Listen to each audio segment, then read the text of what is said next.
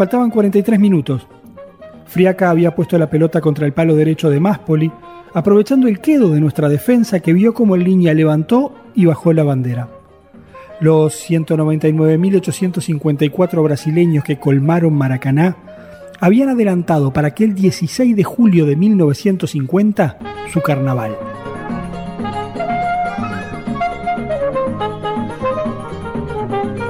Pero Dulio entró en el arco y agarró la pelota que estaba contra la red. Se la puso bajo el brazo, la lanzó hacia adelante, se saludó con Roque y sin hablar inglés, luego de reclamarle a la terna británica que no hablaba español, arrancó hacia la mitad de la cancha para comenzar a construir la hazaña.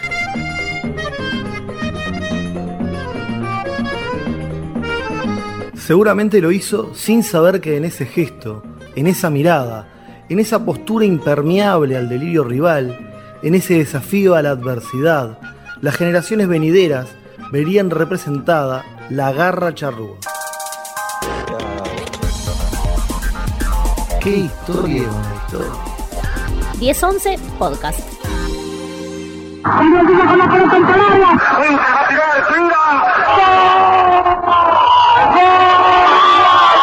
Villa tiró violentamente y la pelota escapó al contralor de la demosa. Villa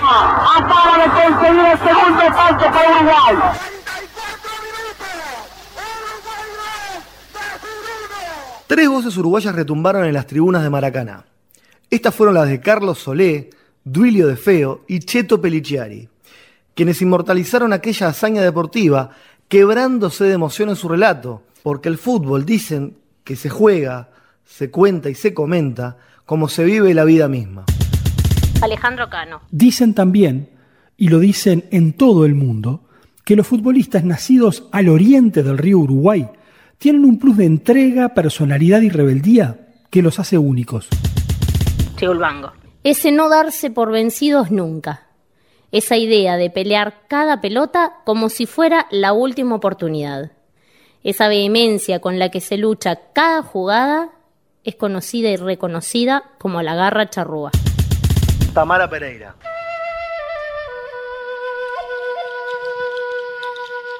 Pero la herencia charrúa, y al decir charrúa incluimos a todos los grupos y etnias que poblaron este suelo previo a la llegada europea. ¿Realmente se limita a esa especie de arrebato impulsivo que sabemos mostrar cuando algo no nos gusta, nos parece injusto o nos desafía porque antes nos mojaron la oreja y al que llamamos garra?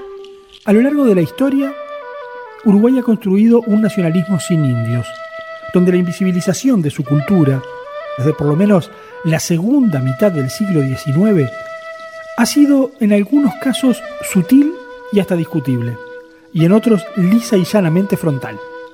En el año 1925, el Consejo Nacional de Administración afirmaba en el libro del centenario que publicó el Ministerio de Instrucción Pública que Uruguay era la única nación de América que podía hacer la afirmación categórica de que dentro de sus límites territoriales no contenía un solo núcleo que recuerde su población aborigen.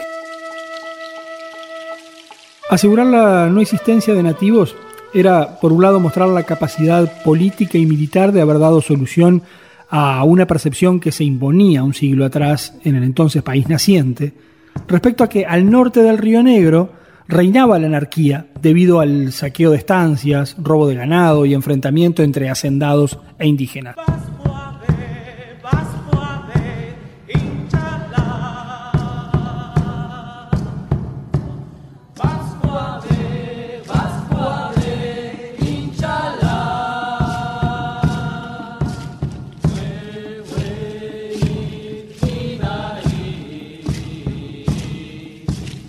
Pero para varios investigadores, historiadores y autores, esta afirmación, 94 años después de Salsipuedes y las serranías de Mataojo, se enmarcan en la estrategia de consolidación de un país antes como institución que como nación. El escritor uruguayo Gustavo Verdecio, doctor en literatura latinoamericana por la Universidad del Northwestern, entiende que el éxito del discurso que declara la extinción de los indígenas es casi total y y que el mismo es promovido por los aparatos de reproducción ideológica del Estado. Al punto que el mito que postula que Tacuabé, Baimaca Pirú, Guyunusa y Senaque fueron los últimos charrúas le da un cierre poético a la narrativa de la extinción, con lo que fue su traslado a Francia, para ser exhibidos y estudiados como representantes de la barbarie. Y él concretamente afirma que la creación de códigos y leyes que buscan consolidar un imaginario nacional a semejanza de Europa se concreta con la reforma vareliana, poniendo a la escuela, pública, obligatoria y laica, como el principal aparato ideológico que el Estado tomó para crear nacionalismo a través de la adopción de valores culturales y económicos europeos.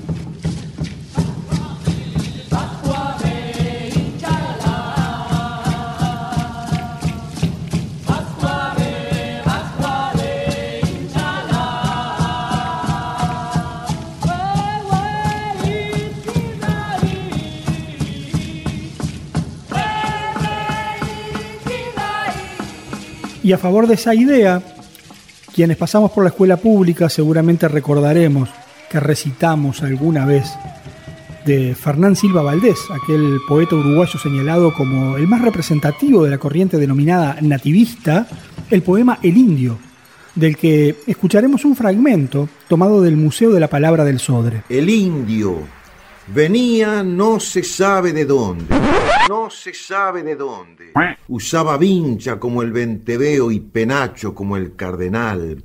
Si no sabía de patrias, sabía de querencias.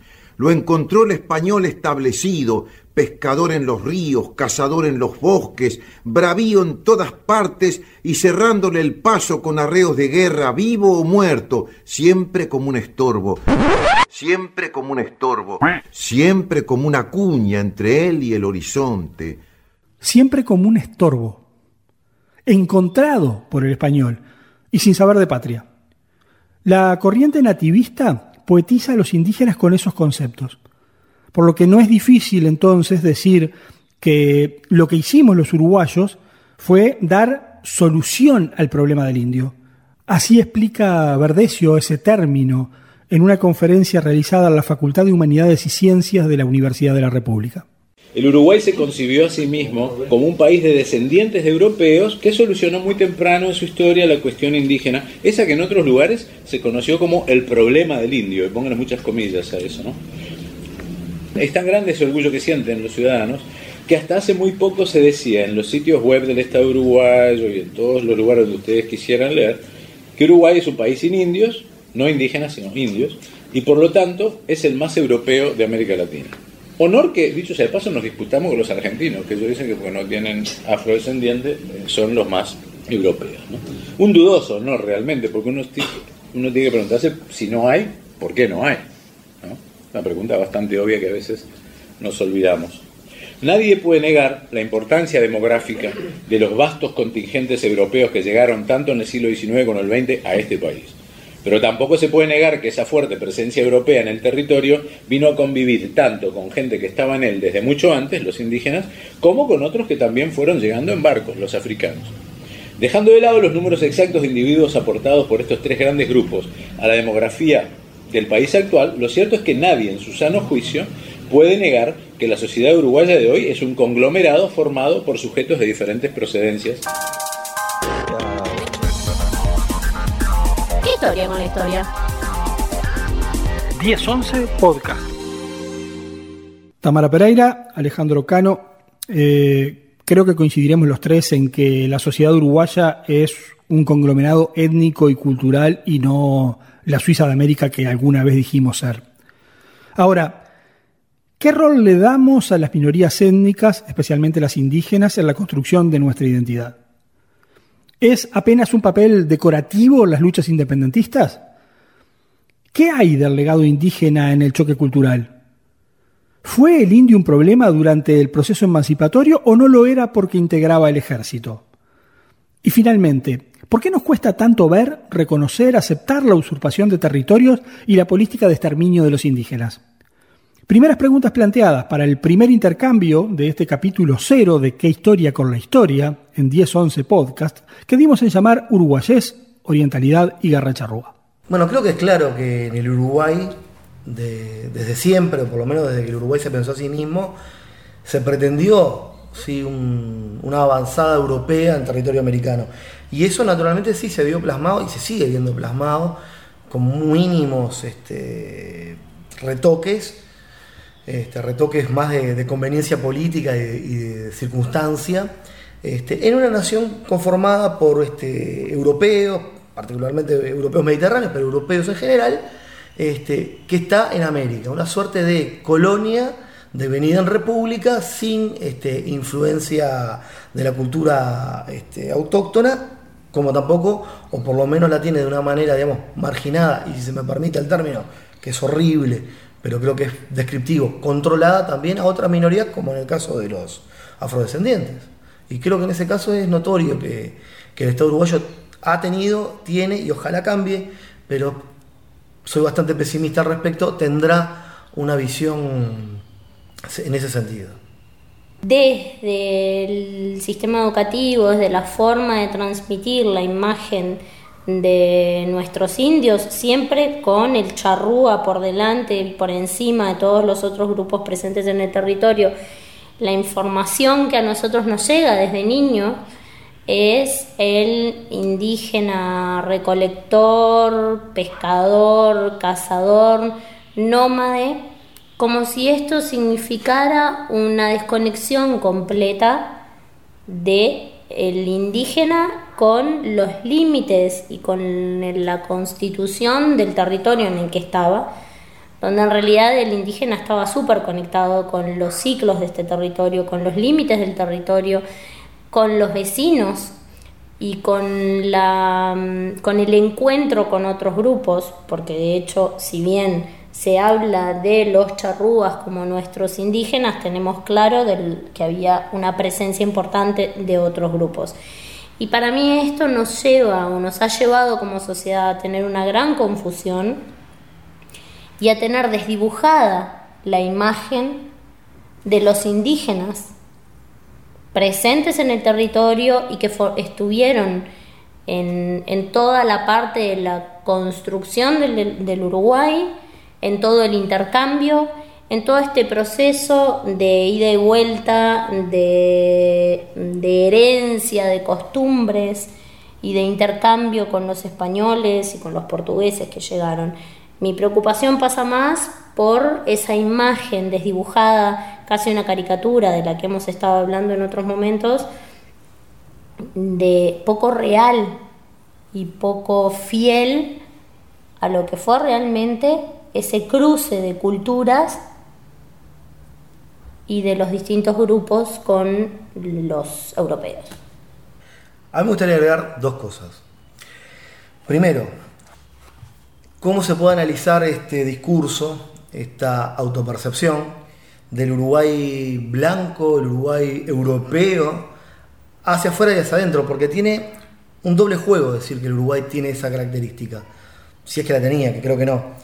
El juego hacia afuera era justamente demostrarse como una suerte de colonia europea dentro de las Américas, siendo el único país, como hemos mencionado, que este, no tenía este, influencia aborigen en su cultura ni en su territorio. Eso lo ponía en un lugar de excepcionalidad, de excepcionalidad de todas las, de todas las Américas. Era una excepcionalidad hemisférica en ese caso. Ese es el mensaje hacia afuera, que en esa época, a su vez, también podía funcionar como un llamador migratorio. Usted no va a tener problemas que va a tener en cualquier otra parte de América que elija. Acá eso no lo va a tener. Eso es parte de un juego perverso que a su vez también se reproducía y quedaba ligado a ese mismo discurso a la interna del país, en la cual un discurso en el cual Uruguay es un país de blancos o de europeos o de descendientes de europeos, tiene una clave de sometimiento que es, por un lado, étnica y por otro lado, y en simultáneo, de clase social. Entonces ahí se activa un juego muy perverso en un mismo discurso y en varias direcciones. Y me parece que es lo, lo primero a señalar. Lo segundo, y es en lo que también estoy de acuerdo con, lo que decía Tamara y apoyando lo que ella dice, es que el indígena este, en el relato oficial no solamente se lo describe como inexistente en los tiempos modernos del Uruguay, sino que aparte hay como una visión totalmente mm, disociada de lo que era el indígena. Por un lado es el recolector, por un lado es un tipo que mira al cielo y que está como casi en una actitud pasiva en el territorio, y por otro lado era indómito.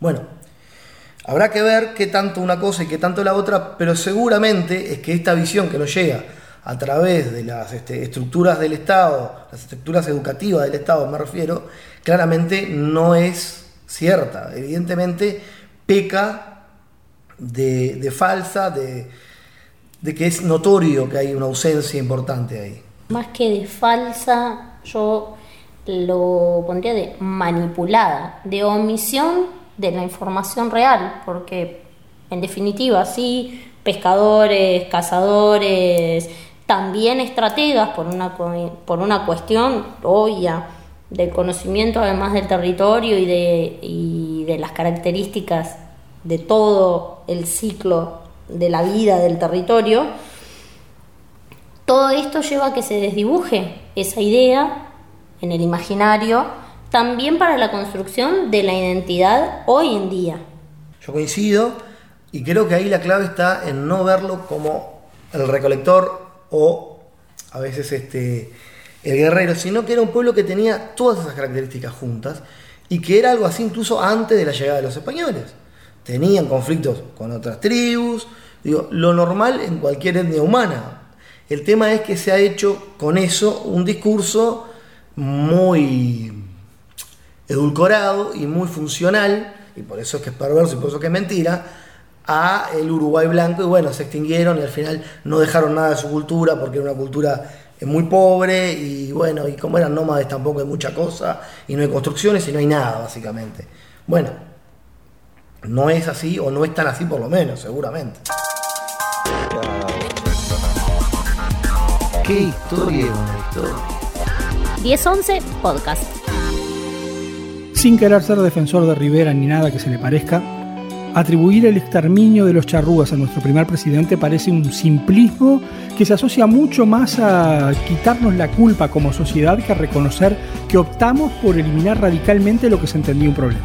Pero, a pesar de haber creído que le dimos solución, entre comillas, obvio, a este problema, estudios genéticos muestran que al menos un tercio de la población de nuestro país tiene genes indígenas por el lado materno. con un filósofo sueco que con un más en común con un rumano que con un cholo boliviano. ¿Qué sería del Uruguay si hubiéramos optado por otra alternativa? ¿Cómo serían los charrúas si no hubiera existido eso si puede? ¿Qué hubiéramos hecho nosotros en 1830? No me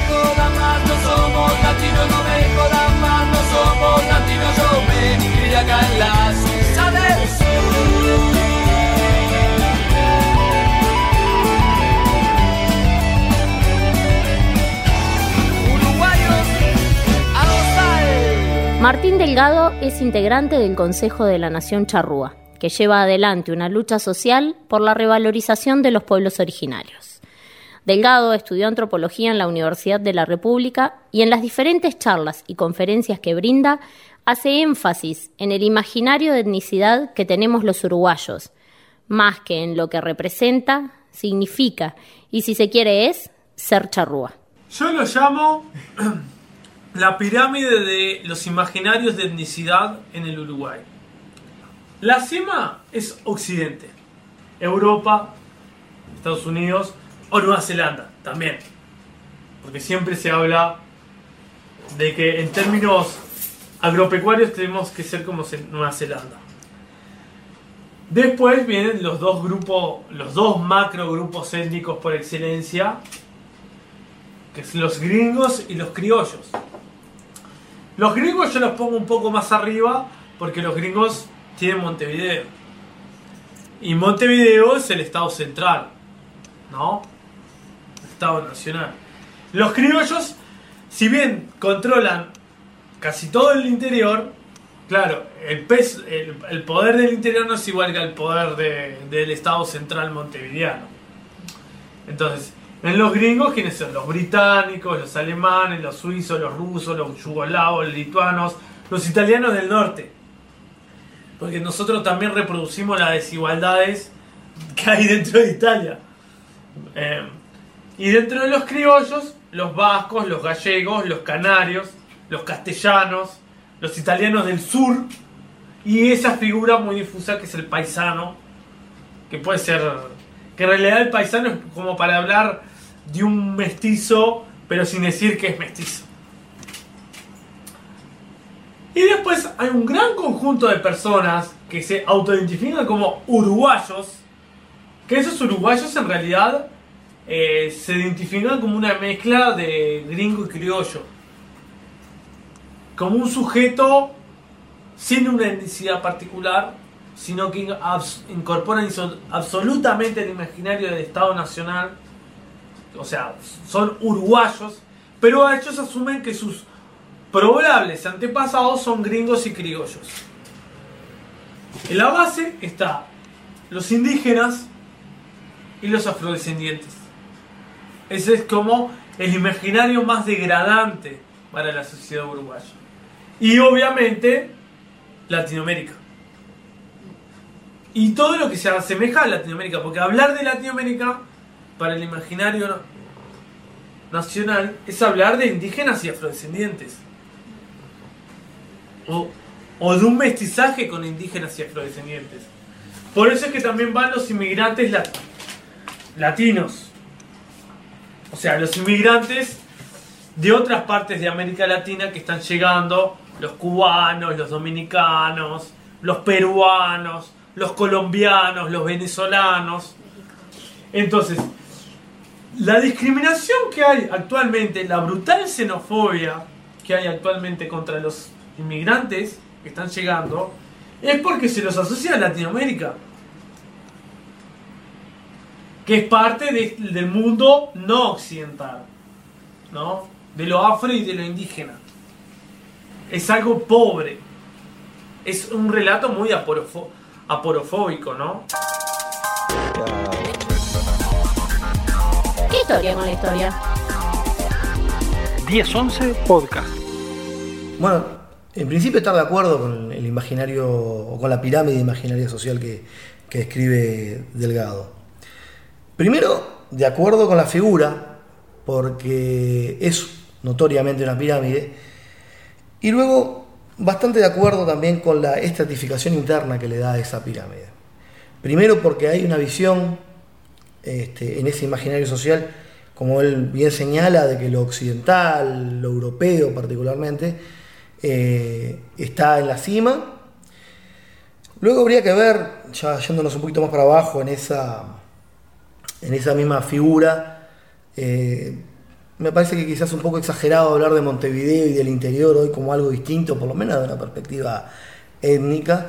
Este, hablar de gringos y criollos hoy me resulta un poco atemporal, pero bueno, este, en términos generales se puede estar de acuerdo. Lo que lamentablemente es ineludible estar de acuerdo, este, y más tratando este, este tema, es que en, las, en la base de la pirámide se encuentran los descendientes de, de indígenas, los afrodescendientes, y también en ese imaginario social, con esa carga tan despectiva y tan este, anacrónica, pero que lamentablemente permanece en, ese, en, ese, en vigencia pese a, estar este, fuera de, cualquier conocimiento científico, están este, los migrantes latinoamericanos porque caen en la, en la, redada, por decirlo de alguna manera, de percibírselos como este, o indígenas o afrodescendientes o una mezcla entre esos grupos. Entonces, eh, creo que es interesante el planteo, pero creo que más allá de estar de acuerdo con cómo se plantea el problema, lo que también nos, debe interpelar hoy es, bueno, si estamos de acuerdo en cuál es el problema, ¿cuáles son las estrategias para desmontar esto? Porque si tenemos la ciencia de nuestro lado, estamos de acuerdo en la visualización del problema, lo que quizás haya que plantearse es cómo combatir y destruir algunos aspectos como este que acaba de escribir Delgado, este, que son perniciosos para toda la sociedad, porque estas escalas terminan siendo eso, perniciosos para todos, y creo que eso es lo que hay que, sobre todo, subrayar al final del día cuando uno plantea este tipo de cosas. Tomando eh, la figura de la pirámide y la, el concepto de autopercepción, me engancho con algunos estudios estadísticos donde el cambio más importante en Uruguay surge eh, en números desde el momento en que en los formularios y en los estudios estadísticos se empieza a introducir, eh, en consecuencia de algunos cambios por movimientos sociales, se empieza a introducir eh, la pregunta o el planteamiento de con qué etnia la persona se identifica. En el censo de 1895 en Uruguay este dato estaba presente, si bien eh, presentado a modo de observación, se registraba la etnia a la que pertenecía la persona a través de la observación, quien hacía el censo lo escribía, no se le preguntaba a la persona a qué etnia pertenecía, esto dejó de estar presente en los estudios estadísticos de la población en Uruguay hasta mucho tiempo después.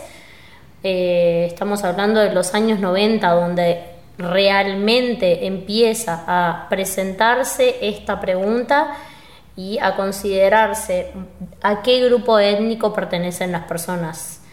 Y empiezan a surgir los datos estadísticos y del Estado en ese momento. Es ahí entonces que empieza a tener el Estado herramientas estadísticas, información científica, lo empieza a tener a disposición para eventualmente desarrollar estrategias. Y estrategias de inserción social, de cambios de conceptos, de lo que fuera necesario, ¿verdad? Entonces, lo que no estaríamos encontrando es el cambio, o yo no lo estoy visualizando, el cambio en lo que hablábamos hoy, la forma de presentar las cuestiones de las etnias en el sistema educativo, principalmente para poder ir modificando todas las cuestiones de, em, de distinción, de segregación, de discriminación que se presentan en la sociedad. Desde el Estado prácticamente a modo de sistema, se ignoraron estos elementos durante mucho tiempo y esto dificulta el estudio de los antropólogos y los sociólogos sobre el real desarrollo de las minorías en el Uruguay. Esto implica que los datos de los indígenas y los datos de los afrodescendientes que se tienen son Mm, precarios. Recién ahora hay una mayor consistencia en la información que se tiene.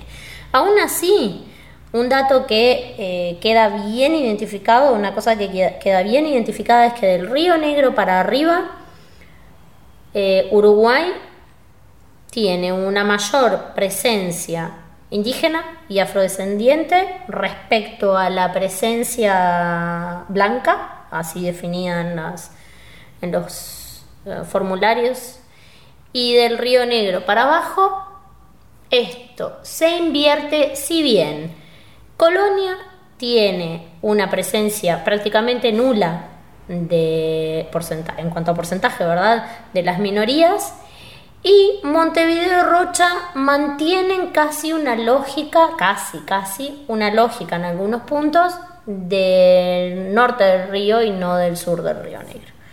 Montevideo y Rocha.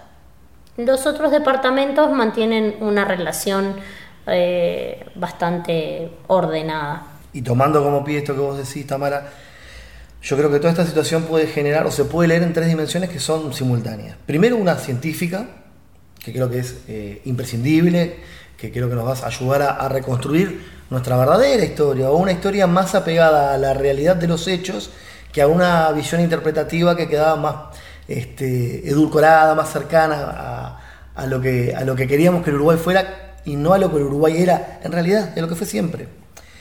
Luego también está, y es algo importante y, va en el sentido de, sincerarnos como sociedad, la autopercepción y también el, rescatar, es decir, bueno, tuve un bisabuelo indígena, o tres, o, o tantos bisabuelos indígenas y tantos afro y tantos españoles. Eso también es bueno porque son nuestros orígenes, personales y colectivos. Y como orígenes es importante saberlos, reconocerlos y también reivindicarlos. Creo que hasta ahí está bien. Creo que la tercera dimensión sí puede llegar a ser un poco más complicada, porque tanto desde la autopercepción como desde el conocimiento de tener orígenes en tal o cual lado, a veces, no digo que en Uruguay pase necesariamente, pero no podemos descartarlo, en otros lugares han habido conflictos y quizás, creo que todavía estamos a tiempo de que si eso pudiera ser uno de los caminos que se opta, evitarlo. Y creo que es importante eso, porque es mantener también otras de, nuestras tradiciones, que es que en este estado, en el estado uruguayo, hay espacio para todos. Y, reivindicarse no es solamente una reivindicación, o mejor dicho, tiene que ser una reivindicación cultural, tiene que ser una reivindicación étnica, si, así lo entienden, pero creo que otro tipo de reivindicaciones, como en otros lados se ha dado, y creo que acá en Uruguay todavía no, sería muy decepcionante para mí si así lo hicieran, este, no ha tenido lugar. Espero que no sea ese el camino por el que optan estas organizaciones que, que vienen, por lo que vi, trabajando con muy buenas intenciones. Qué historia, historia. 1011 Podcast.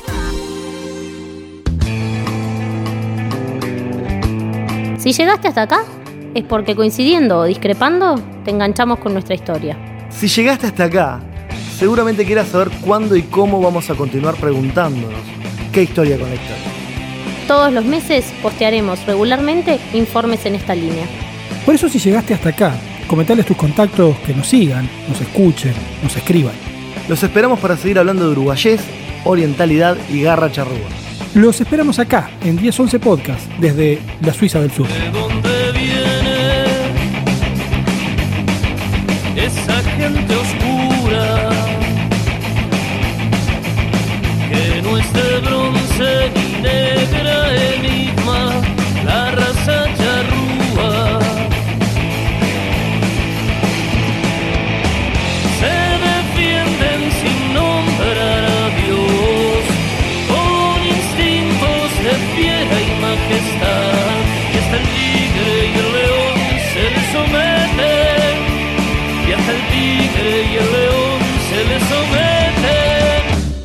Se rinde hasta el que no quisiera. Aunque no tienen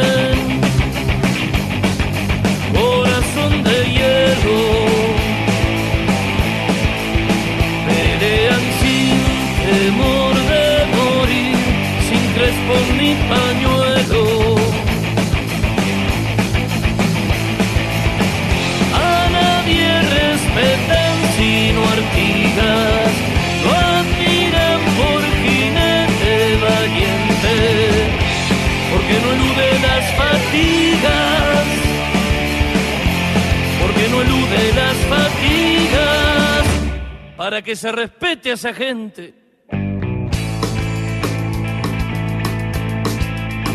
¿De dónde viene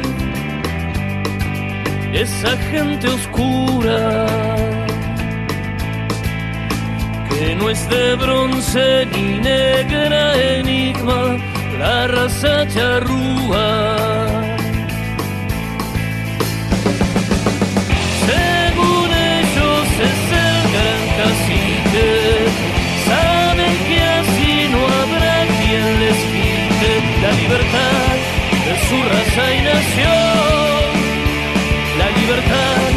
De su raza y nación, defienden con ardiente furor.